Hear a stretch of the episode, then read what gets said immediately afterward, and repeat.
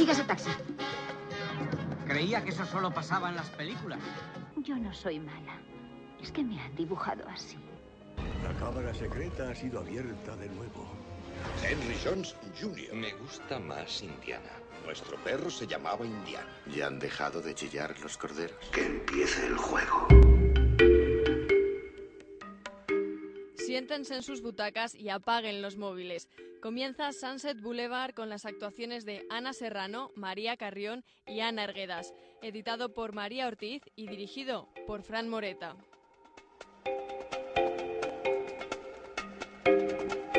Muy buenas tardes, queridos amigos del Séptimo Arte. Una semana más os damos la bienvenida a nuestra sala de cine de Sunset Boulevard. Buenas tardes, Ana. Bu- buenas tardes, Ana Arguedas. Hoy tenemos la colaboración de Rubén González para el debate de hoy. Buenas tardes a todos. Y bueno, Ana, tienes que darnos una exclusiva muy, muy jugosa. Pues sí, la verdad es que sí, y es que Sunset Boulevard estará el 14 de febrero en los Goya, ahí metidos de pleno, así que os traeremos para la semana próxima todas las, todas las novedades en exclusiva. Pues ya sabéis, luego ampliaremos la información durante el debate, os hablaremos de los Goya un poquito y, y hablaremos de esta gran exclusiva, y es que vamos a estar presentes en la gala. Eh, de momento abrimos nuestra sala de cine una semana más y como siempre nos vamos a ver los carteles de próximamente para ver cuáles son los estrenos de esta semana.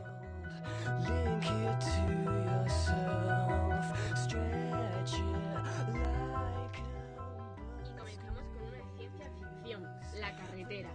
En un futuro quizá no lejano, en un sombrío mundo posapocalíptico, un padre, protagonizado por Viggo Mortensen, trata de poner en, lu- en lugar seguro a su hijo. El planeta ha sido arrastrado por un misterioso cataclismo y en medio de la desolación, un padre y su hijo viajan hacia la costa para buscar un lugar seguro donde asentarse. Durante su travesía se cruzarán con los pocos seres humanos que quedan, los cuales o bien se han vuelto locos o se han convertido en caníbales. Adaptación de la aclamada novela ganadora del premio Pulitzer de Cormac McCarthy.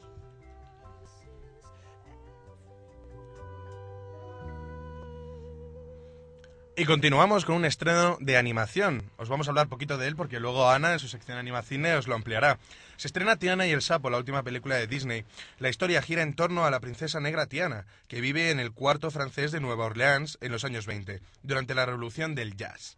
Supondrá el regreso de Disney a la animación tradicional con un nuevo clásico oficial tras Zafarrancho en el Rancho, que recordemos fue la última película desde hace muchos años en este tipo de animación. Y Ana después nos ampliará en su sección Animacine más sobre esta película.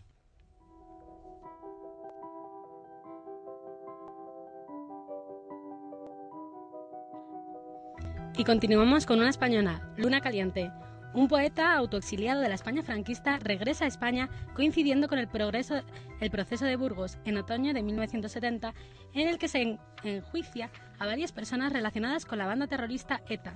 El poeta visitará a un opositor político, uno de los miembros de la resistencia, y se sentirá inmediatamente atraído por su joven hija.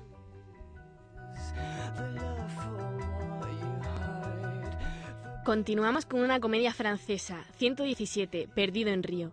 12 años después de El Cairo, OS 117 vuelve para una nueva misión en la otra punta del mundo. Tras la pista de un microfilm comprometido para el Estado francés, el más célebre de los agentes galos debe formar equipo con una seductora teniente coronel del Masoat para capturar a un nazi chantajista. De las soleadas playas de Río a los exuberantes bosques del Amazonas, de las más profundas grutas secretas a la cumbre del Cristo del Corvocado. Una nueva aventura que empieza. Sea cual sea el peligro, sea cual sea lo que está en juego, siempre podemos contar con Hubert Bonisseur, de Bath para salir adelante.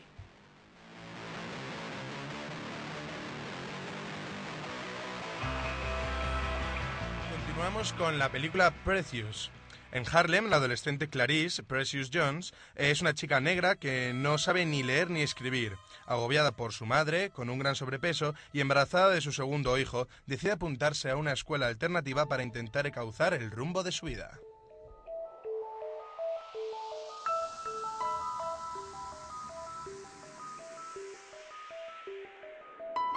Loca Obsesión es la nueva comedia estadounidense de Sandra Bullock.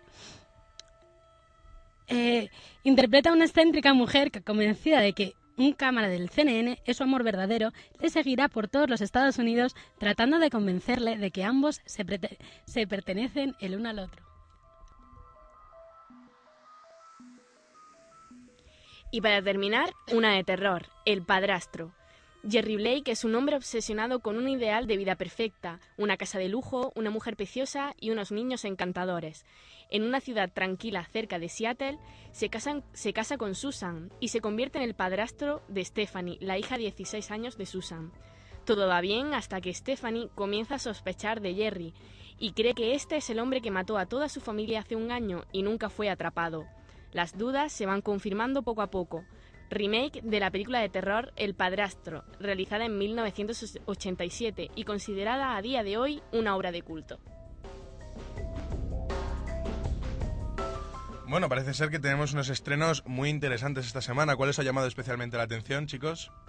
Yo, como no, voy a tirar para, para el monte y me quedo con Tiana y el sapo. la verdad es que la he visto. Y... hago lo mismo con, con mi sección y tiro para, para una de Vicente Aranda, que es Luna Caliente. Y Rubén, ya que estás aquí de adorno en el estudio, pues puedes decirnos cuál es la película que te apetece ver. Yo también estoy muy agradecido de estar aquí con vosotros. Yo voy a hacer caso a Ana, creo que me voy a decantar por Luna Caliente. Luna Caliente solo a la Rubén solo le gusta en realidad por el título. Yo, Estoy de acuerdo. No voy a em- hacer comentarios. Sin embargo, me voy a decantar por la última de Vigo Mortensen, La carretera, que tiene pinta de ser una película de terror bastante interesante. Ya hablaremos de ella más adelante, veremos a ver si resulta ser tan interesante como promete su tráiler. Continuamos en Sunset Boulevard cuando son las 4 y 5 pasadas y vamos yendo hacia las taquillas, ese lugar donde antes de comprar las entradas siempre nos ponemos a hablar un poquito de los últimos cotilleos del mundo del séptimo arte.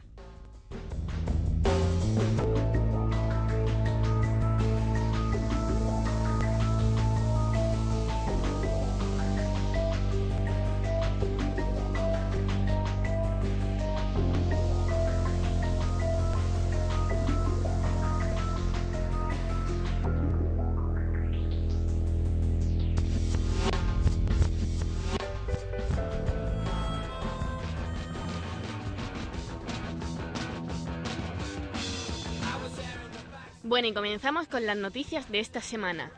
Eh, parece ser que Transformers 3 podría proyectarse también en 3D. Parece que el nuevo formato del 3D digital está gustando tanto a productores y directores como al público en general.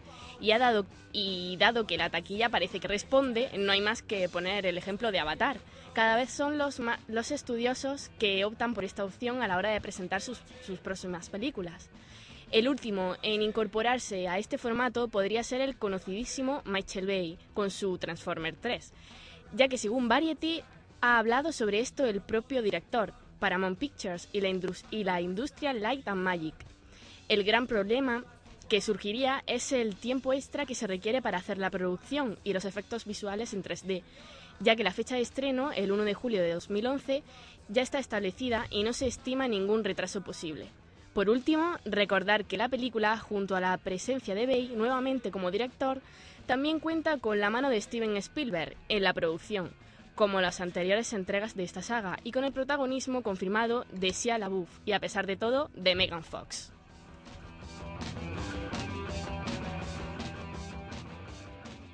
Y continuamos con otra posible tercera parte, y es que si hemos hablado de Transformers 3, vamos a hablar de Kill Bill Volumen 3, eh, que parece ser en el que Daryl Hannah regresa. Quentin Tarantino confirmó hace unos meses que planea hacer la tercera entrega de su franquicia Kill Bill, película eh, proyectada para el 2014, o sea que todavía tenemos que esperar, justo 10 años después de la segunda entrega.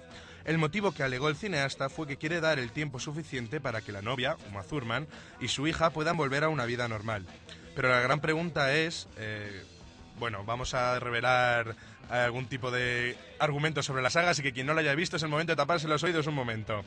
Tras la muerte de Bill, porque muere en la segunda parte, ¿quién seguirá a la novia ahora? Eh, pues bien, durante una entrevista con Film 24, la actriz Daryl Hannah, el driver en Kill Bill volumen 1 y 2, ha revelado que volverá para la tercera película de la saga. Todo ello a pesar de perder la vista y de que la diesen por muerta, pero recordemos que en ningún momento se ve su cadáver, así que lógicamente sigue viva. Eh, eh, estoy pensando en ello, dijo la actriz. Siempre hubo una tradición de samuráis ciegos y pocas veces ha sido explorada en otras películas. Eh, a, a juzgar por estos comentarios, parece que la tercera entrega de Kill Bill podría ser contada desde el punto de vista del driver y cómo se dispondrá a volver para matar a la novia. Así que veremos a ver, habrá que esperar todavía unos añitos.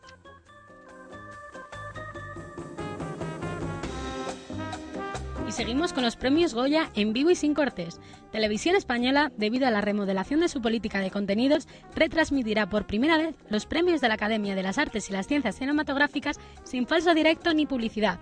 El ente público informó ayer mediante un comunicado que la ceremonia, que se celebrará el domingo 14 de febrero en el Palacio Municipal de Congresos de Madrid, no sufrirá un retraso de varios minutos respecto al directo, lo que se ha utilizado en las anteri- anteriores ediciones para editar la grabación y eliminar los paréntesis que se producen entre la recogida de galardones. Asimismo, la televisión pública ha decidido dedicar una programación especial para festejar el acontecimiento, que incluirá la emisión de cinco largometrajes galardonados por la Academia. Camino, El viaje a ninguna parte, The Queen, Whisky, La Soledad y La Hora de los Valientes, así como el documental El último truco sobre el mago Emilio Ruiz del Río. Además, con motivo de los Goya, homenaje a Antonio Mercero, la primera emitirá, una vez concluida la gala, la película Planta Cuarta.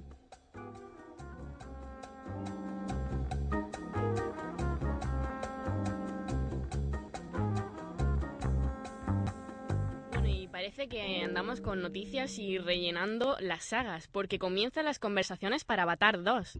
El presidente de News Corporation, Rupert Murdoch, comentó en una conferencia el martes que los estudios 20th Century Fox ya han iniciado las conversaciones iniciales con James Cameron para la secuela Avatar 2. Pero ojo, porque tal y como dicen en The Hollywood Reporter, Cameron se suele tomar sus proyectos con calma y se necesitará un tiempo prudencial para llevar el proyecto a buen término.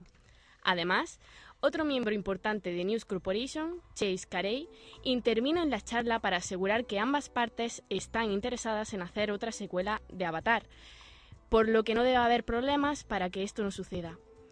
Al ser consultado sobre el lanzamiento de Avatar en DVD y Blu-ray, Murdoch dijo que la cinta eh, será estrenada durante el año fiscal actual de la empresa, que terminaría el 30 de junio próximo.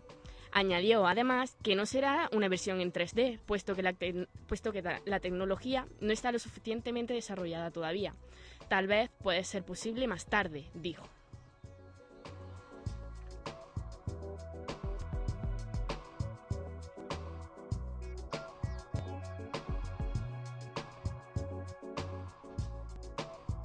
Terminamos nuestra ta- nuestras taquillas con Hugh Jackman, que estará en Snowflower and the Secret Fan.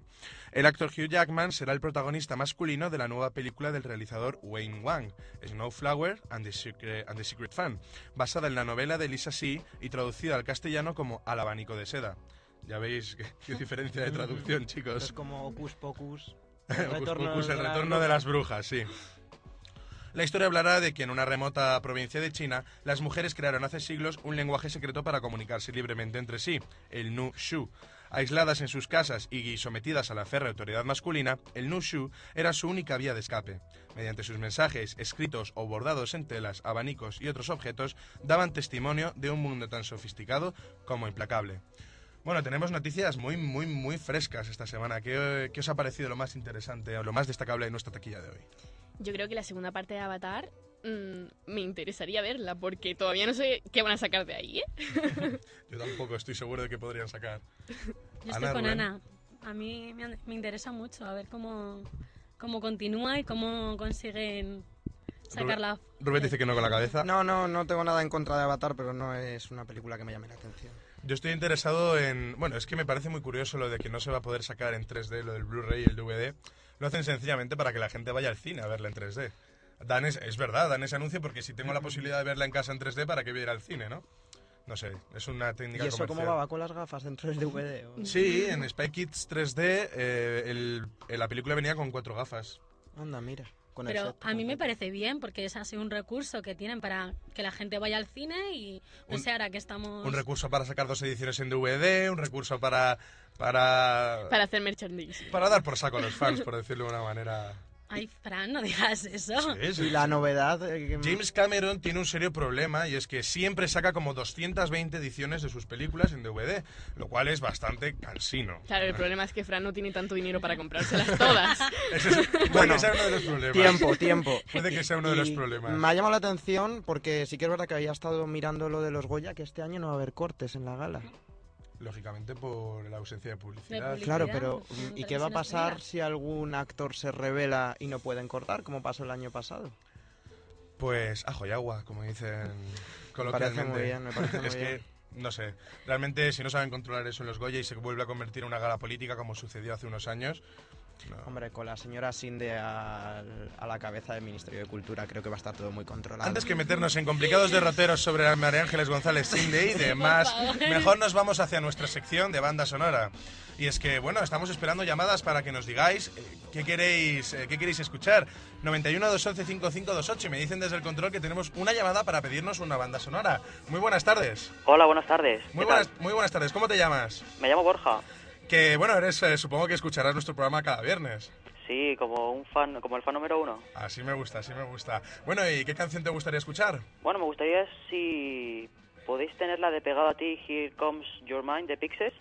Pues me parece que la tenemos por ahí, eh, no sé, lo va a mirar Miguel Ángel ahora mismo en el control y si la tenemos, eh, ahora mismo la vas a escuchar. Vale, pues muchas gracias, ¿eh? Muchas gracias a ti, sigue escuchándonos cada viernes. Venga, que sois los mejores. Gracias, un abrazo. Gracias, adiós. Pues aquí la tienes, Here, Here Comes Your Man- Your Man de Pixies, de la banda sonora de Pegado a ti, de los hermanos Farrelly.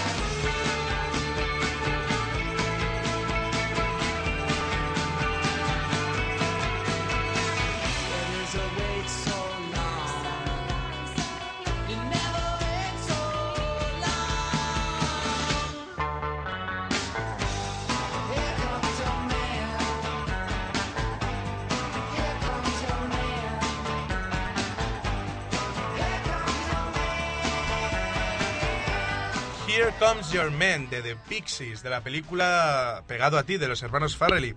Si quieres pedirnos bandas sonoras como ha hecho nuestro amigo Borja, solo tienes que llamar al 91 211 5528. Os recuerdo que en aproximadamente media hora volveremos a- con una nueva canción, así que es tu momento para llamar y pedirnos la música que quieras. Nosotros vamos a comenzar, cuando ya son las 4 y 20 de la tarde, nuestro recorrido por las salas de cine. Y vamos a esa sala de cine misteriosa, a esa sala llena de, de sangre y vísceras en esta ocasión, porque comienza sala 7 con un poquito de cine de terror.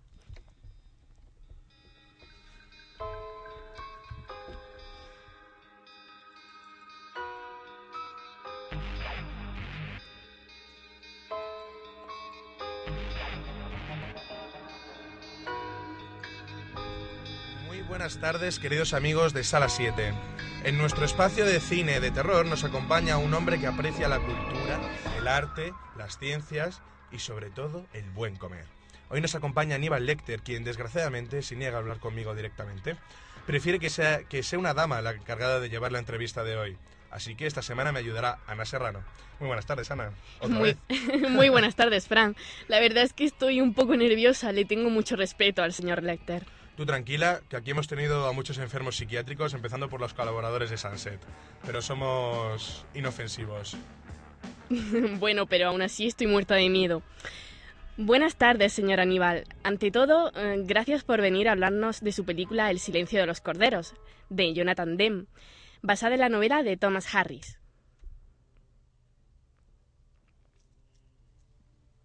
Usted usa crema hidratante bien. Y algunas veces se pone L'air du temps. Pero hoy no. Pero, pero, ¿qué dice, Fran? Nada, se refiere a los cosméticos que usas. Pues no ha dado ni una. Le ha susurrado algo. ¿Qué es lo que le ha dicho? Nada, Aníbal, no le he dicho nada. Continúa, Ana, por favor. Em, señor Lecter, en la película usted está encerrado en una celda de alta seguridad, rodeado de sus dibujos de Florencia como única ventana hacia el exterior. ¿Por qué esa ciudad? ¿Conoce usted Florencia? Em, no, no tengo el placer, la verdad, pero tiene que ser una ciudad muy bonita. Que no te líe, Ana, ¿eh? Ten cuidado, tú sigue con las preguntas. ¿Cree que puede diseccionarme con este burdo instrumento? A ver, que no se trata de diseccionar a nadie, que está siempre pensando en lo mismo. Solo queremos conocer un poco mejor a su personaje. ¿Por qué no me pregunta sobre Buffalo Bill? Aníbal, por favor, ciñase a las preguntas sobre usted. Sabemos que Buffalo Bill es el asesino al que persiguen en la película, al que pretende capturar la gente del FBI Clarice Starling, pero usted es quien está realizando esta entrevista. Eso, eso. Uno del censo intentó hacerme una encuesta. Me comí su hígado acompañado de habas y un buen chianti. Mm,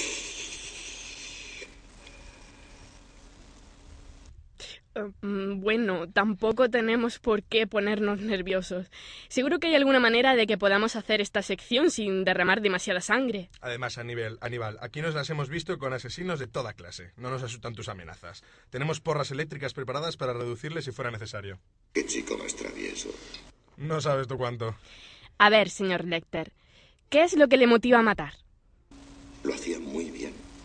Ha sido usted muy amable y correcta conmigo. Se ha ganado mi confianza.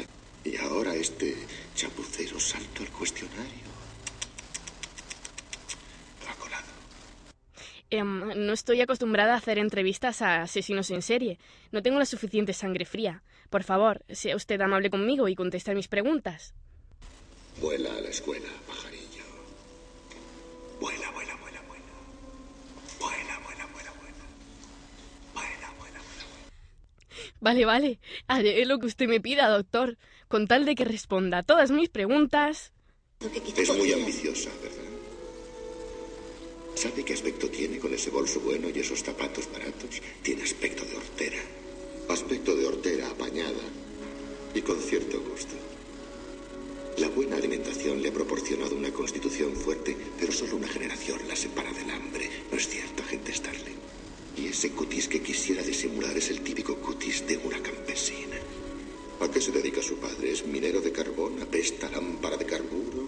Sé que era usted una presa fácil para los chicos. Se dejaba sobar en los asientos traseros de los coches, soñando solo con escapar de allí, con ir a donde fuera. Y así fue como llegó hasta el FBI. No me va a utilizar con esos trucos tan viles de psicólogo de segunda. Bien, Ana, bien, parece que vas aprendiendo. Doctor, le digo en serio que puede pedirme lo que quiera a cambio de responder a mis preguntas. Veo que es usted muy astuta, agente. Cuidado con lo que le ofreces, Ana, que si le das la mano se toma el brazo de manera muy, muy literal. Quid pro quo, yo le digo cosas y usted me dice cosas. No sobre este caso, claro, cosas sobre usted. Quid pro quo, sí o no. Está bien, sí. ¿Qué quiere saber? ¿Cuál es el peor recuerdo de su infancia? Pues, a ver, recuerdo que tenía una granja de animales de peluche, con su ranchero y todo, y bueno, digamos que tuve una mala experiencia con esos juguetes. ¿Es que el ranchero la obligó a hacerle una felación? Quizá la sodomizó. Pues no, Aníbal, era un peluche. El problema era que los animalitos de peluche hacían ruidos. Bueno, pues el corderito de peluche empezó a, ba- a, a bailar sin parar, a bailar sin parar. No había manera de callarlo, y no encontraba el compartimento de las pilas. Lógicamente, en mi casa nadie quería tener el corderito de peluche, y estuve varias noches aguantando sus terribles chillidos. Aún se despierta algunas noches, ¿verdad? Se despierta en plena noche y oye chillar a los corderos. Bueno, a ver, que tampoco es para tanto. No pude dormir unos días, eso es todo. ¿Y han dejado de chillar los corderos? Sí, le metí en la bañera. Empezó a bailar, a bailar muy bajito, pero que el sonido quedó completamente ahogado. Mm, Comprende que lo hiciera, ¿no? Cualquiera lo hubiera hecho en mi lugar. Comprendo. Sin embargo, yo no puedo. Aníbal, no seas cínico que tú has llegado a comer carne humana, por el amor del cielo. ¿Qué pasó después? Mira, Ana, no tienes por qué responder a más preguntas de estas tan estúpidas. No, no, sí, no pasa nada. Para evitar que se estropeen más muñecos, metí a toda la granja en la bañera hasta que dejaron de sonar. Te le resecaron los pezones, ¿no? No, no que va. Con la humedad de la bañera se estaba muy a gusto. Ana, esto es más de lo que te pedí que soportases. Tranquilo, Frank, puedo con esto. Usted, Lecter, eh, es que no me conoce, no conoce cómo las gastamos aquí, ¿verdad? Yo le vi una sola vez. Me lo envió a mi consulta mi paciente Benjamin Raspal en abril o mayo de 1980. Eran amantes, ¿sabe? Pero Raspal estaba muy asustado. Deja de hablar de... men- ¿Qué, qué está diciendo? Yo no conozco a ningún Benjamin Raspal y nos cambia aquí de tema, se lo inventa todo. A ver, Ana, tú me conoces bien. No me cree una palabra, Lecter. Frank, ha sido una... ma- n- No, no he sido amante de nadie, Ana, por Dios. Bueno, es que estaba a punto de confirmarlo, porque no lo creo así. ¿La desea sexualmente? Claro que es mucho mayor, pero cree que imagina paisajes, que sueña con actos sexuales, con follarla. Oye, Ana, que en realidad... Ana en realidad es mayor que yo, ¿eh? No sepa ni un pelo. Frank, ¿en serio que sueñas esas cosas? Que no, que no, que solo quiere liarte, que es un tío muy listo. Lecter, sigamos hablando. Dirán que estamos enamorados. Bueno, sí, más quisieras, desde luego. Estás muy mal de la cabeza. Mira, Fran, yo no tengo nada más que decir. Esto ya me cansa. Lo lamento de verdad, Ana. Lamento que hayas tenido que pasar por esto. Nosotros vamos a cerrar por hoy la sala 7 y a continuar con Sunset Boulevard. No sin antes recomendaros que veáis El silencio de los corderos de Jonathan Demme, con Anthony Hopkins y Jodie Foster. Es un thriller muy intenso, lleno de equívocos y de suspense. Estaréis pegados al asiento en todo momento sin poder apartar la vista de la pantalla, aunque el filme cuenta con algunas de las escenas más impactantes de la historia de cine de terror. En fin, Aníbal, ¿quieres añadir algo más antes de marcharnos? Seguro que hubiera sido fantástico poder conocerla en la vida privada. Deja de tirarme los trastos, viejo baboso. ¡Qué asco, madre mía! Nosotros vamos a dejar que Ana siga con su sección y a Lecter que vuelva a su celda. Aníbal, a la salida puedes pedir el número de teléfono de Ana. No, no, por favor. Nosotros nos despedimos ya, queridos amigos, y recordad, en la sala 7 ofreceremos más películas de terror si vosotros permanecéis fieles a vuestra cita con el cine cada viernes. Quid pro quo, queridos amigos. Quid pro quo.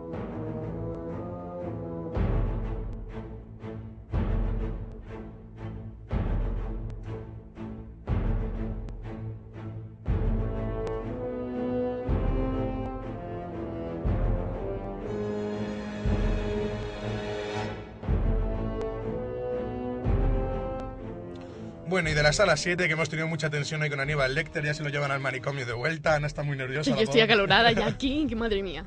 Nosotros nos vamos a esa zona de comedia, a esa zona divertida, a esa zona donde las parejas se juntan en el cine para darse el lote un poquito, ¿verdad, chicos? Nos vamos a las filas de atrás de nuestras salas de cine, donde nos espera María Carrión con su sesión golfa.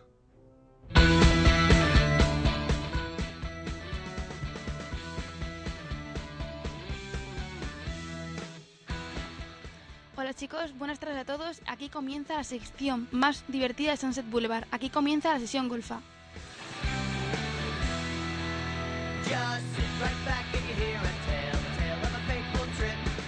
Hoy os traigo una película que estuvo hace bien poquito en todos los cines y que quizá algunos ya habéis podido disfrutar.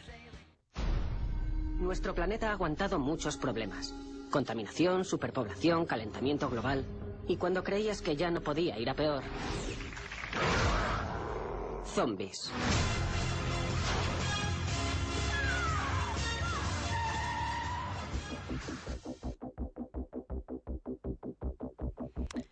Como habéis podido adivinar, es Zombieland, una comedia estadounidense de zombies escrita por Paul Wenrick y Red Reese y dirigida por Ruben Fleischer. Fue producida por Columbia Pictures y distribuida por Sony Pictures. Se estrenó el 2 de octubre de 2009 en Estados Unidos, una semana antes de lo previsto. La película se ambienta en Estados Unidos en un mundo postapocalíptico donde un gran cao- caos ha estallado debido al contagio por una variación humana de la enfermedad de las vacas locas. La película empieza con un estu- estudiante de universidad con pocas dotes sociales y aficionado al World of Warcraft. Este se dirige hacia Columbus, Ohio, para ver si sus padres se encuentran con vida, pero pierde su coche en un accidente. Comienza a andar encontrándose por el camino a un cazador de muertos vivientes cuya única determinación en la vida es lograr el último Twinkie, un dulce norteamericano. Ambos protagonistas adquieren el nombre del lugar al que se dirigen para no desvelar sus identidades y así evitar cogerse demasiado cariño. El estudiante es Columbus y el cazador Tallahassee. En principio viajan ellos dos solos, pero al parar en un supermercado se encuentran con dos hermanas, Wichita y Little Rock. Columbus sugiere que viajen juntos. Lo mejor de ser de los pocos hombres que quedan en la Tierra es que las mujeres te montan donde sea. ¿Y a dónde vais? A California. Allí no hay zombies.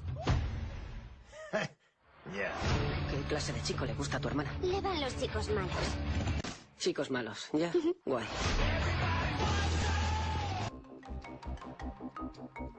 A lo largo de la película existe un gag muy recurrente, una lista de normas de supervivencia inventadas por Columbus que le ayudan a sobrevivir. Y yo soy uno de los pocos no zombies que quedan. Yo me he librado hasta ahora porque me guío por las 47 reglas para sobrevivir en Zombieland. Regla número 8.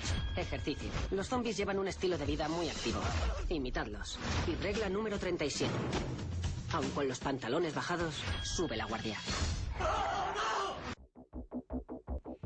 Esas normas aparecen escritas y formando parte del escenario cuando Columbus las emplea.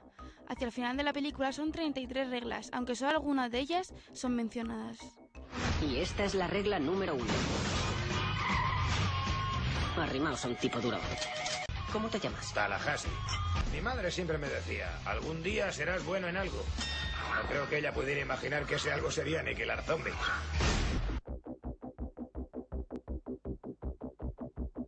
Bueno, también hay que añadir que el reparto de la película lo componen Jesse Eisenberg como Columbus, Woody Harrelson como Takahashi, Emma Stone como Wichita, Abigail Breslin como Little Rock y Amber Heard como 406, la vecina de Columbus. Los escritores Reed Race y Paul Wernick desarrollan la, la trama original en 2005 tras unos cuantos años con la idea rondándoles la cabeza y pensada como un episodio piloto para la televisión. En este los protagonistas se llamaban Flagstaff, Albuquerque y Stillwater, en lugar de Columbus, Tallahassee y Little Rock. El director Ruben Fleischer les ayudó a adaptar el guion al formato de película, aportando la idea del parque de atracciones. Las primeras versiones del guion contaban con la aparición de Patrick Swayze o Sylvester Stallone en lugar de Bill Murray. Hasta aquí ha llegado la sesión golfa de esta semana. Nos vemos la semana que viene con muchas más cosas y mejores películas de comedia. Un beso para todos y hasta la semana que viene. Thank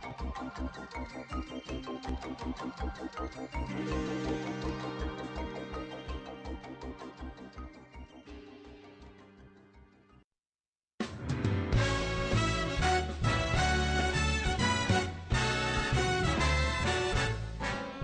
Y de las filas de atrás del cine de nuestra sesión golfa con María Carrión, nos vamos a las filas de delante, donde hay un montón de chavales gritando, corriendo, saltando, lanzando palomitas. Muy buenas tardes, Ana. Menudo caos tienes aquí siempre.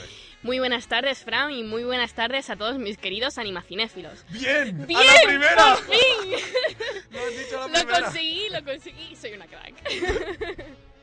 bueno, bueno, no me, de- no me despistéis. Comenzamos en la tarde del viernes fuerte, y es que este fin de no os podéis perder el último estreno de Disney, que teniendo tan cerquita fechas tan romanticonas como San Valentín, os ayudará a meteros en terreno amoroso.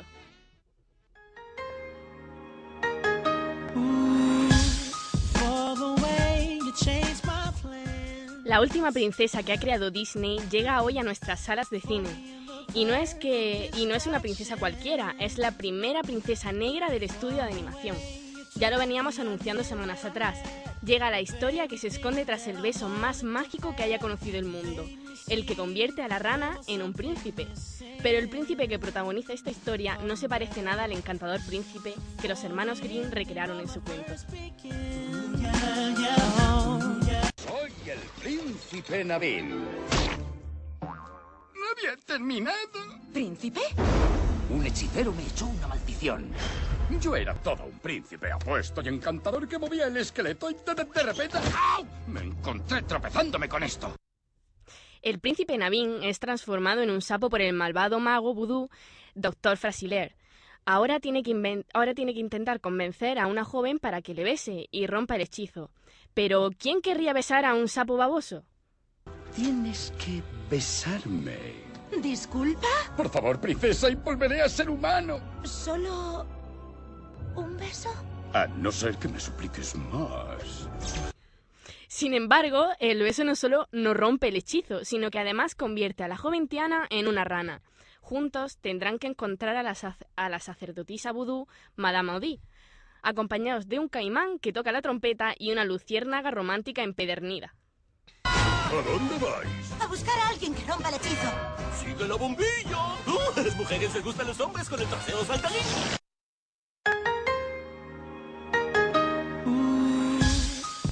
La animación clásica ha vuelto para quedarse. Hay muchos elementos clásicos, pero existe un giro de los elementos tradicionales.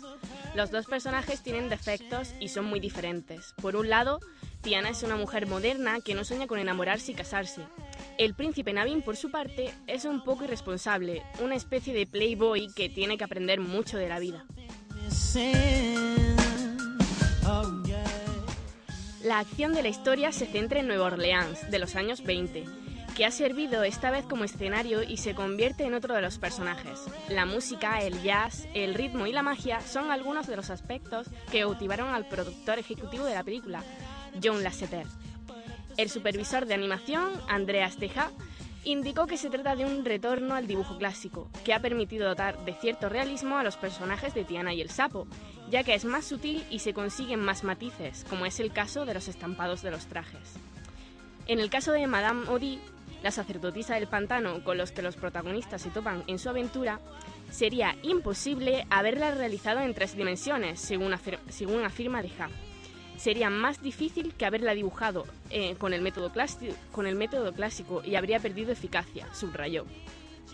En cuanto a las innovaciones de la película, podemos destacar una de las escenas de la, de la sacerdotisa, en concreto cuando besa a una serpiente, algo que va más allá de lo habitual.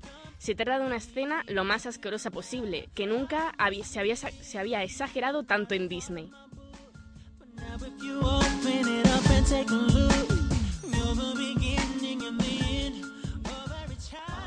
Una historia en la que los sueños solo se cumplen si se los pides a la estrella azul.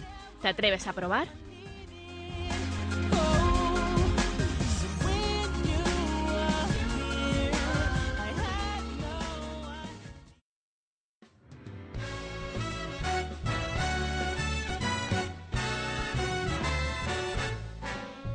Mis queridos amigos, se nos acaba el tiempo por hoy. Os espero la próxima semana sin falta. Y me contáis lo que queráis al número de teléfono que Fran me pasa ahora mismo, al 912-115528. Ya sabéis, si queréis que os hable de alguna película de animación en especial, me llamáis y yo, con mucho gusto, os hablo de ella. Un saludo a todos y hasta la semana que viene.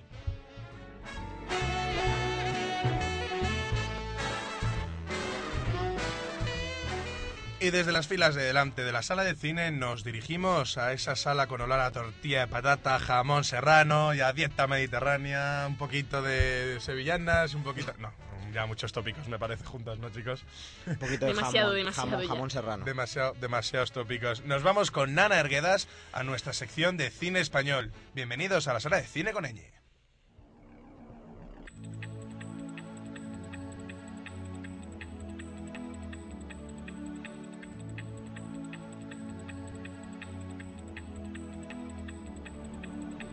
Parece que el miedo ha conquistado.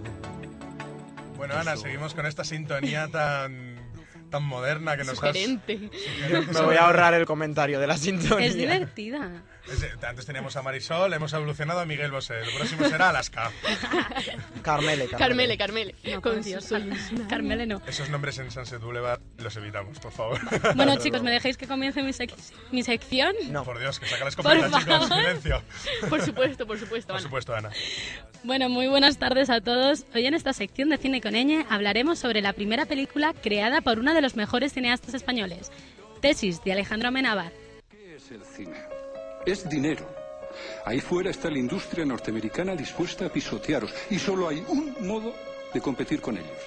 Dar al público lo que quiere. Tengo porno de todas las categorías.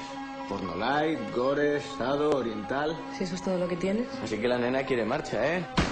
¿Has visto alguna vez un muerto? ¿Tú qué crees? No me refiero a un muerto en televisión. Me refiero a un muerto real. Bueno, supongo que ya os habréis enterado de la triste noticia.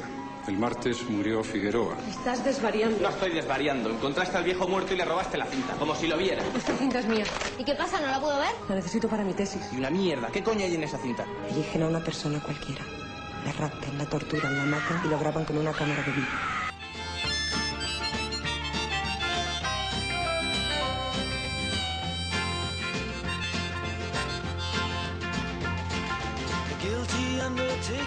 Tesis cuenta la historia de Ángela, una joven estudiante de Ciencias de la Información que está preparando su tesis doctoral sobre las películas de violencia extrema. Pero un fatídico día encuentra a su director de tesis asesinado tras ver una de estas películas. Este hecho hará que Ángela se introduzca en el horrible mundo de las llamadas películas snuff.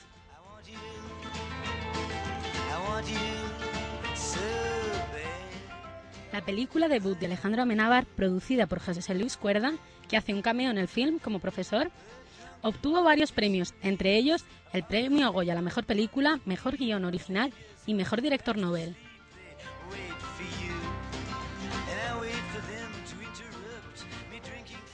Como curiosidades, podemos destacar que parte del film está rodado en la Facultad de Ciencias de la Información de la Universidad Complutense de Madrid, en la que estudió Amenábar, y que el no- nombre de uno de los profesores de la facultad que le suspendió en varias ocasiones fue usado para el personaje del siniestro profesor Castro.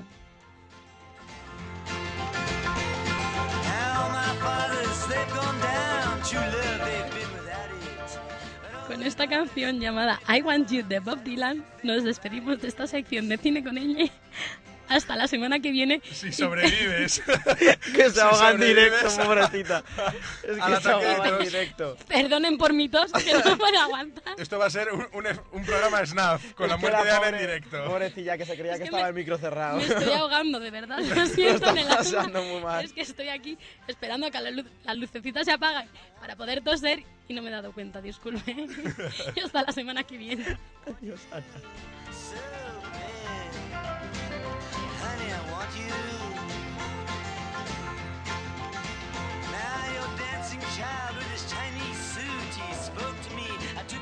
Bueno, terminamos nuestro recorrido por nuestras salas de cine de Sunset Boulevard y cuando son las 5 menos cuarto de la tarde, toca, toca la siguiente banda sonora de la semana. ¿Queréis pedirnos alguna canción en especial? Os lo recuerdo, como antes nuestro amigo Borja, que nos ha pedido una canción de Pegado a ti. 91 211 5528. 91 211 5528. Eh, como sabéis, podéis pediros la banda sonora que queráis, que nosotros os la traeremos a este programa. Como segunda banda sonora de esta semana, esta vez la hemos elegido nosotros, eh, de una película de animación, de la película Titán. No sé si os suena, chicos, la película. Me suena, pero no la he visto. Sí, pero es ya tiene unos añitos la Del peli, ¿eh? 97, si no me falla la memoria. Seguro Del año que- 97, que fue, fue la razón por la que la división de animación de Fox estuvo a punto de quebrar. Eh, porque la película fue un fracaso No, de taquilla, no, pero la película es muy buena, es una gran película, a mí, a mí me gustó mucho personalmente. Eh, bueno, pues el caso es que hizo quebrar a Fox, pero se recuperaron gracias a la película Ice Age, de la que ya nos ha hablado Ana en, en varias ocasiones en Un peliculón absoluto. Forofa de Ice Age. Pues gracias a Ice Age la Fox pudo seguir haciendo películas de animación. De todos modos, Titán es una película muy recomendable para toda la familia, de ciencia ficción, de animación, como ya hemos dicho, con una banda sonora espléndida. La canción que os traemos ahora y que empieza a sonar es Over My Head, del grupo Lead, eh, y que suena como vais a escuchar ahora mismo.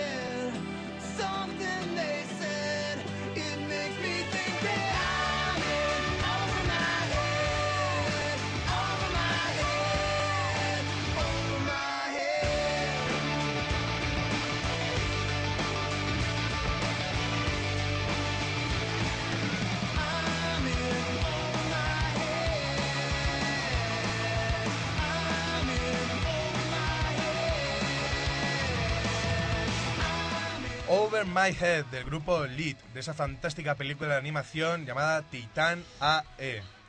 Eh, y después de escuchar esta banda sonora llega Rubén González, el momento...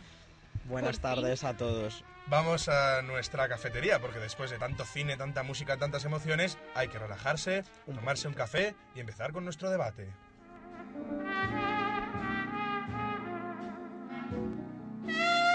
Pues como he dicho, tenemos esta tarde la colaboración especial otra vez.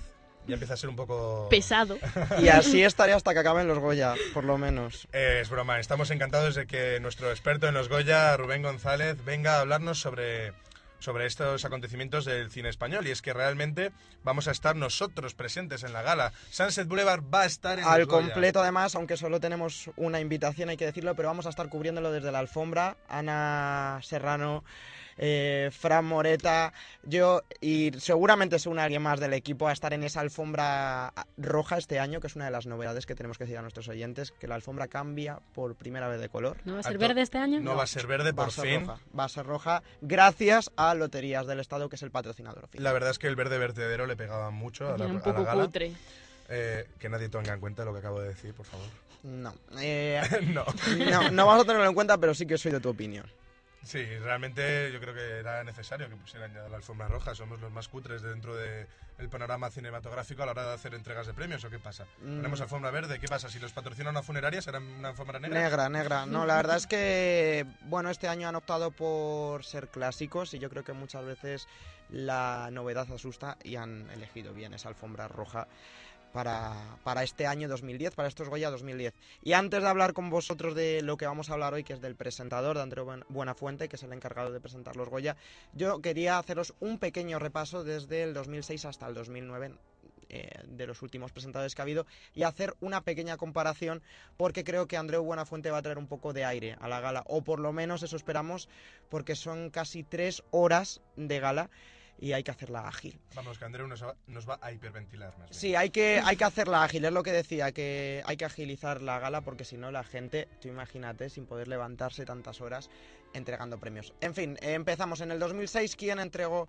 quién presentó los Goya? Bueno, pues tuvimos a Concha Velasco y Antonio Resines. Las tres películas favoritas de este gran año fueron Obaba, Ninet y La vida secreta de las palabras.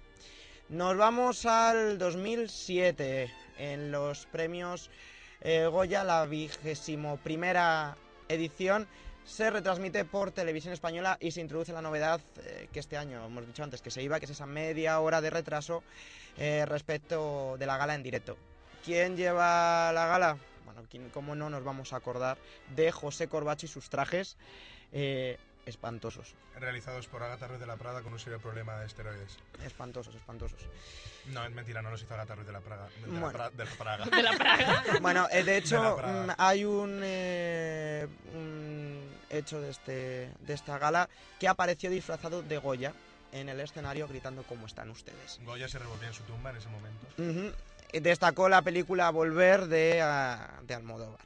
Fue la- el año de Volver. Nos vamos al 2008. Premios Goya. Volvemos otra vez a Televisión Española porque es la cadena ¿Han estado alguna vez fuera de por excelencia. española? No, no, no, no, no, no, no, no. Ah, eh, lo único que pasó fue que Telemadrid en el año 2005 tuvo derechos de la gala, pero no, no. No llegaron a emitirla, ¿no? No, no, no, no, no, no, nunca la han llegado a emitir. En el 2008 Televisión Española, pues apostó por la gala en directo. Dejaron la media hora de retraso. Bueno, pues querían probar, pero mm, no, no les funcionó porque, como veremos ahora en el 2009, volvieron otra vez con esa media hora de retraso. ¿Y quién volvió a presentar en el 2008? Corbacho. Corbacho. Dos años de Corbacho, demasiado Corbacho. lo teníamos un poco atragantado. Ah, Era hora de renovarse. Y apostaron por el 2009, que también estuvo Sunset Boulevard el año pasado en la En la presentación, no de la presentadora. pero estuvimos en la presentación. Y yo creo que ha sido el año más completo. A mí es el año que me ha gustado. Carmen Machi, eh, bueno, Carmen Machi, que en realidad podrían haber puesto un maniquí, porque realmente para lo que hizo. Bueno, no le dieron eh, ningún juego a la actriz como actriz cómica ni como actriz de ni... No hizo nada. No Esto, hizo este nada. comentario que voy a hacer lo, lo hago en especial para nuestra amiga Leitmotiv. Entre un escenario dorado en perspectiva con una gran escalera roja y vestida de negro. Bueno, pues este comentario creo que tenía Este que... comentario la señora de Leitmotiv que nos estará escuchando seguramente. No, no creo. Faltó Maribel Verdú a los Goya. ese año, en 2009, el año pasado. Yo si fuera Maribel Verdú directamente me iría de todo tipo de relación con la academia porque me parece la actriz más maltratada por estos premios. Que este año cae. Veremos si este cae. Yo creo que- Vere- yo creo que no va a caer. Yo creo que a lo mejor no vamos a llevar la Tenemos la porra guardada. La por tenemos ahí guardada, la tenemos guardada. Mm, Pero yo creo que a Maribel Verdú, por desgracia, no le va a caer. No. Es que es la gran...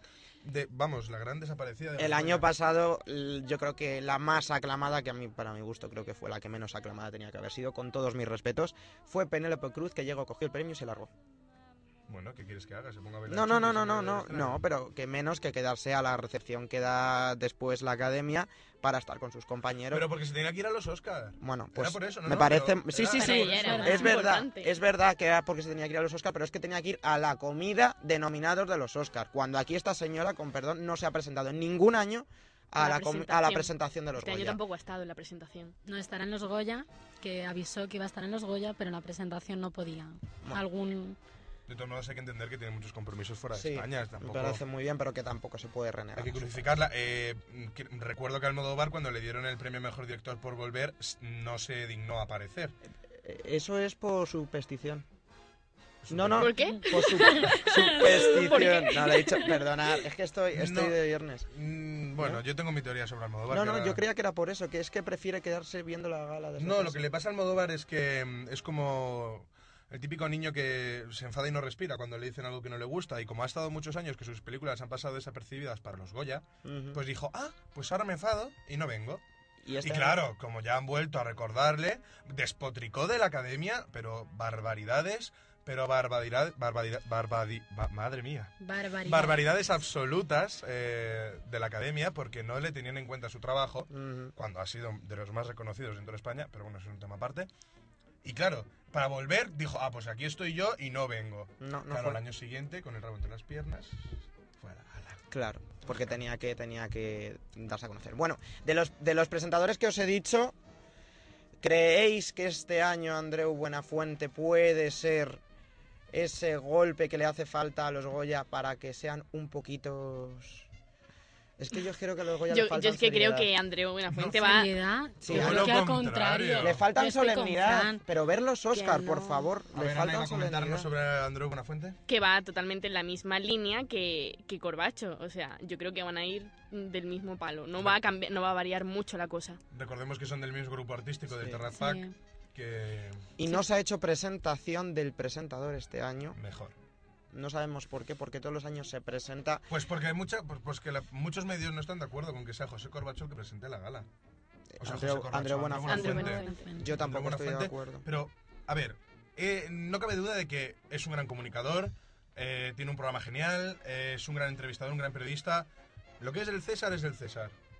Pero precisamente que se, no sé, meterle en una gala cinematográfica por el mero hecho de darle más audiencia cuando realmente lo que hay que señores de los de los Goya organicen una gala más dinámica, más divertida. Por favor, vean los Oscars. Ya sabemos que a Trueba y a la compañía no le gusta el cine de Hollywood, pero es que ellos saben hacer espectáculo. En España no sabemos. Por eso la gala de los Goya es el, re- el remedio más recomendado por psiquiatras para dormir eh, cuando tienes insomnio. Porque Qué es cruel, ¿eh? porque Madre es un mía, que al final no nos invitan. Pero es que es un rollo de gala. Es que Vaya. Es, aburrida. Cierto. Pero yo creo que le falta, vamos a ver, los, los Oscar tienen una solemnidad que los Goya no van a tener nunca. Les falta... Es, pero sí, pero mm, nos están diciendo una comparación entre los Oscar y los Goya, pero yo personalmente creo que les falta algo de solemnidad a esa gala. Es un Pero cachondeo. fíjate en cómo hacen Cannes. Bueno, es un festival, es distinto, pero eh, lo- el Oso de Oro de Berlín. El Festival de Cine de San Sebastián es muchísimo mejor la entrega de premios, mucho más dinámica. Por más- supuesto, pero es que no se puede estar pretender tener más audiencia en unos Goya eh, como el año pasado con un beso de Carmen Machi entre José Coronado y mm, eh, bueno, no me va a salir el nombre ahora. El de Aida, Eh, el del pelo largo, no de Aida, de Siete Vidas, ¿cómo se llama? Santi Millán, exacto. Eh, eh, ¿qué, qué- qué es eso? ¿Qué, qué, qué- qué Goya?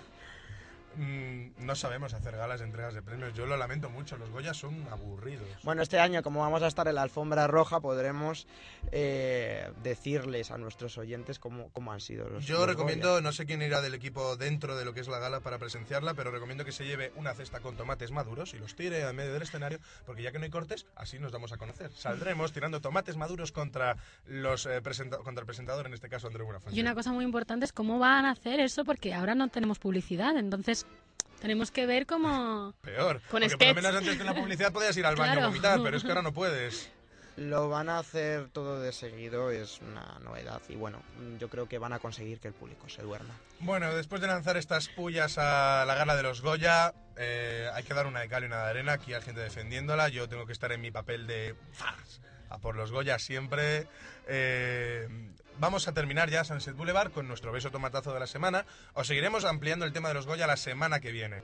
Pero Ana, por favor, tu beso tomatazo para ir concluyendo. Mi beso tomatazo. Bueno, yo todavía no he visto ninguna película en este en este límite de tiempo que tenemos de semana para darle un tomatazo, así que voy a dar dos besos a dos películas que he visto bueni- que me han parecido buenísimas y que os las las recomiendo a todos.